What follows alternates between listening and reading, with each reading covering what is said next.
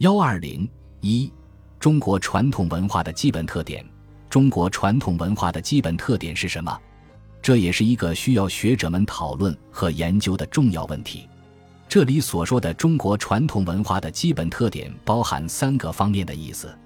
第一，它是中国的，这是从它同其他国家相比较的意义上来说的。第二，这里所说的传统文化，主要是指一八四零年以前中国古代的传统文化。第三，这里所说的中国传统文化的特点，只能是一些基本的特点。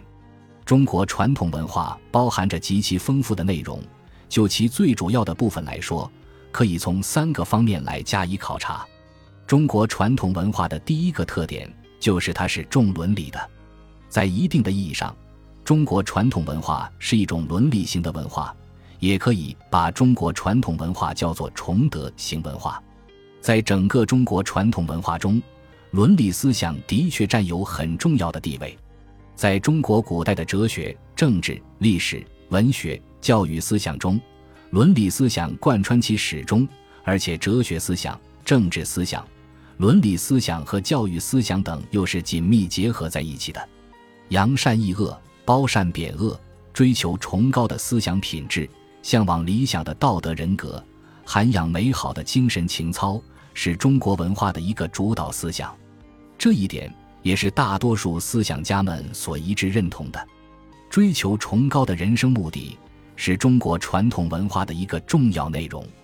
在人和人的相处中，一个人既要有自强不息、奋发有为的创造精神，又要有设身处地为他人着想和爱人如己的博大胸怀。天行健，君子以自强不息；地势坤，君子以厚德载物。两千多年前，中国古代的著名经典《易经》上的这两句话，鲜明而又生动地表明了中国人的人生态度、立身精神和理想境界。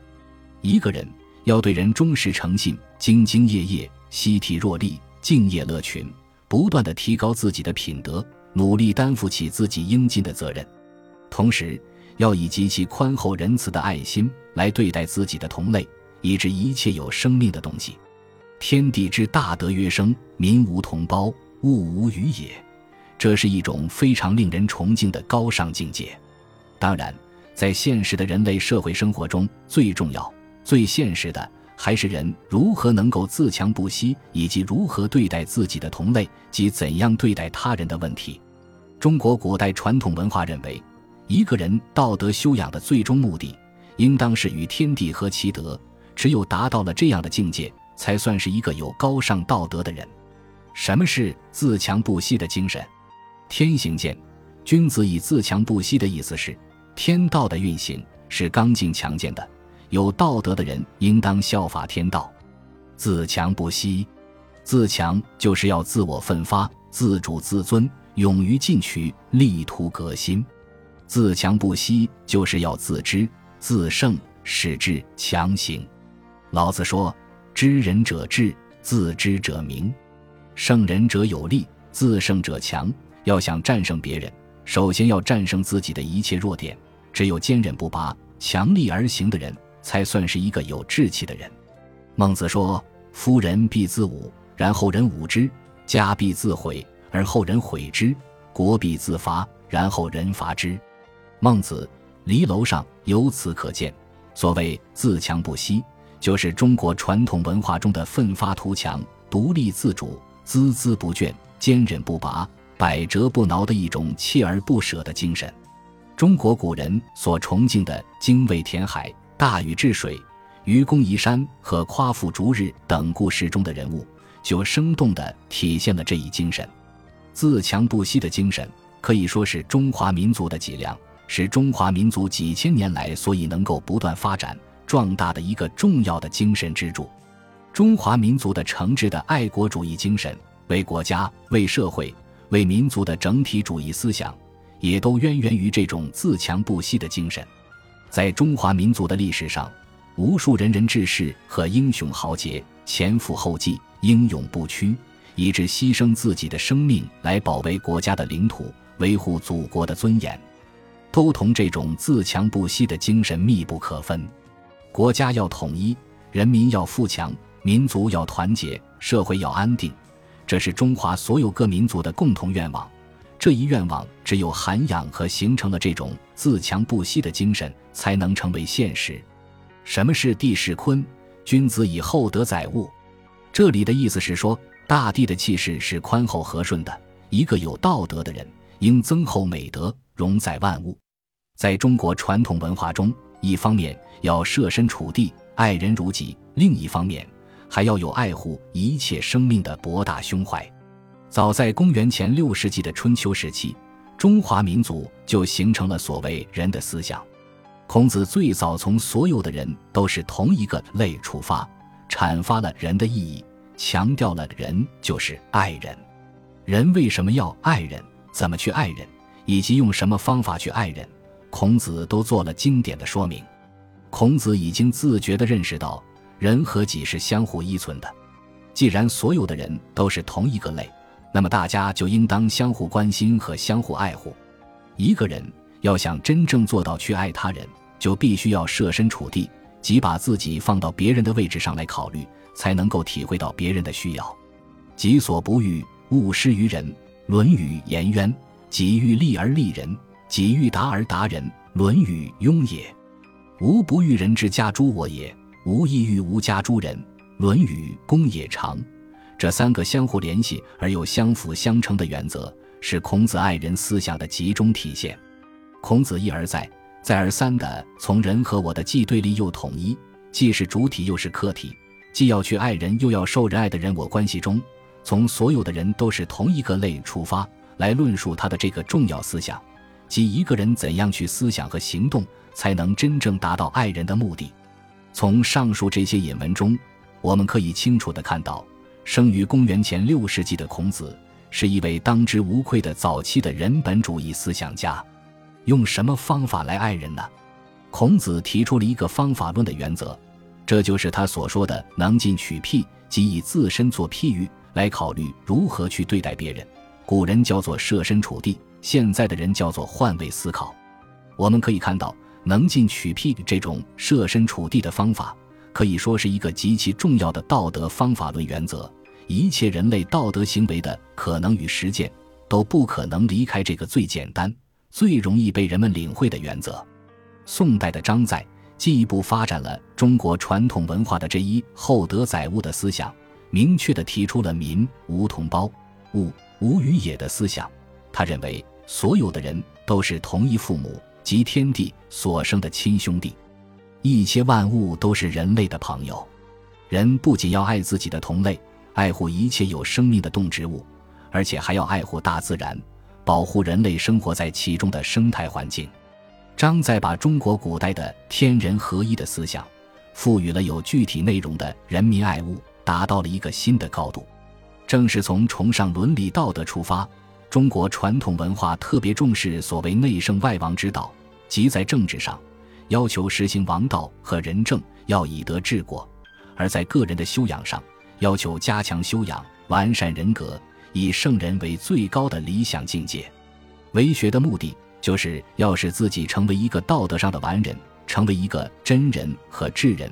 中国传统文化把治国与修身紧密地结合在一起。为了治国，就必须修身，只有努力进行道德修养。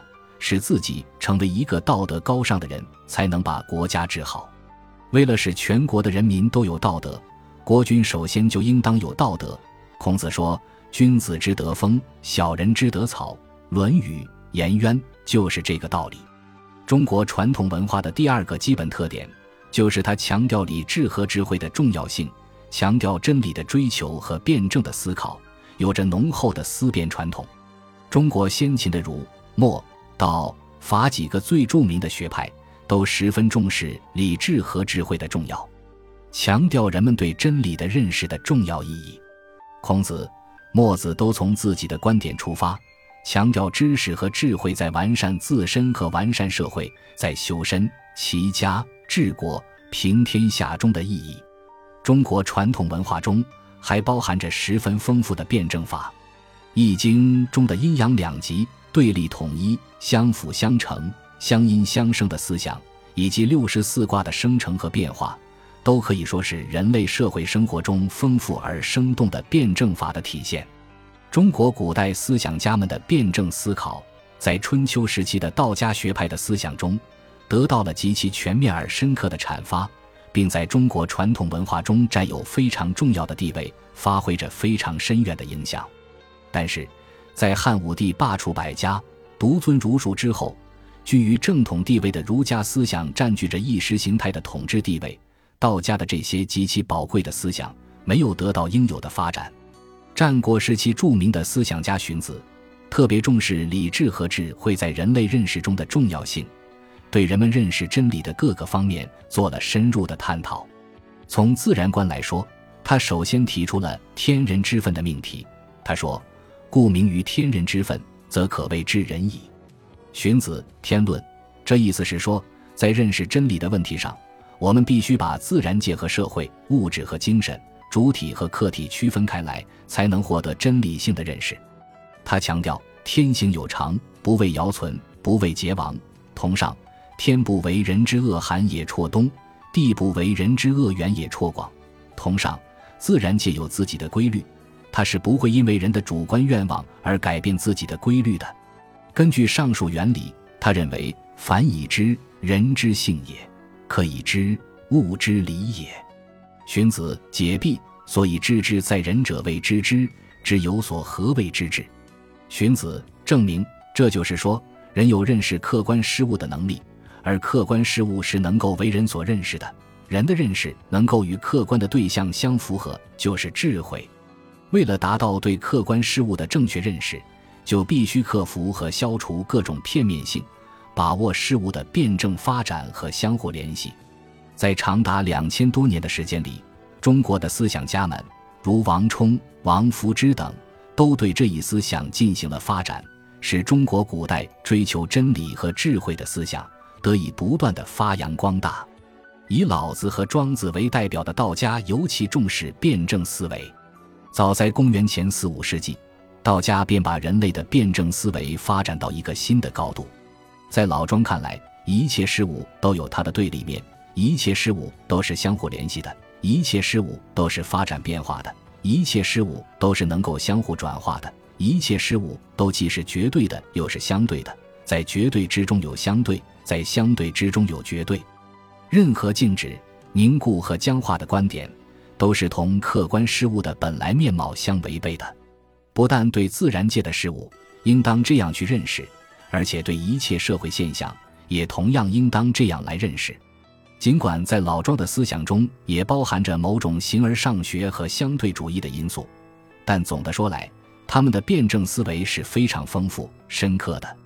不仅大小、高低、上下、动静等等是对立统一的关系，而且人类社会生活中的善恶、美丑、得失、祸福、多少、难易等等，也都是相互联系、相互依存、相互渗透和相互转化的。祸兮福之所以。福兮祸之所伏。老子五十八章：天下皆知美之为美，斯恶已；皆知善之为善，斯不善已。老子二章：有无相生，难易相成，长短相形，高下相倾，音声相和，前后相随。同上，圣人终不为大，故能成其大。老子六十三章：废以其无私邪，故能成其私。老子七章：后其身而身先。同上。与先民必以身后之。老子六十六章，以及多藏必后亡。老子四十四章，多易必多难。老子六十三章，既以为人，己欲有；既以与人，己欲多。老子八十一章等等，《道德经》中的这些对自然界的变化和人类社会的发展变化所做的极其深邃、精辟、睿智、简约的概括。可以说是早期人类的辩证思维的最辉煌的成就，直到今天仍然闪烁着耀眼的光辉。本集播放完毕，感谢您的收听，喜欢请订阅加关注，主页有更多精彩内容。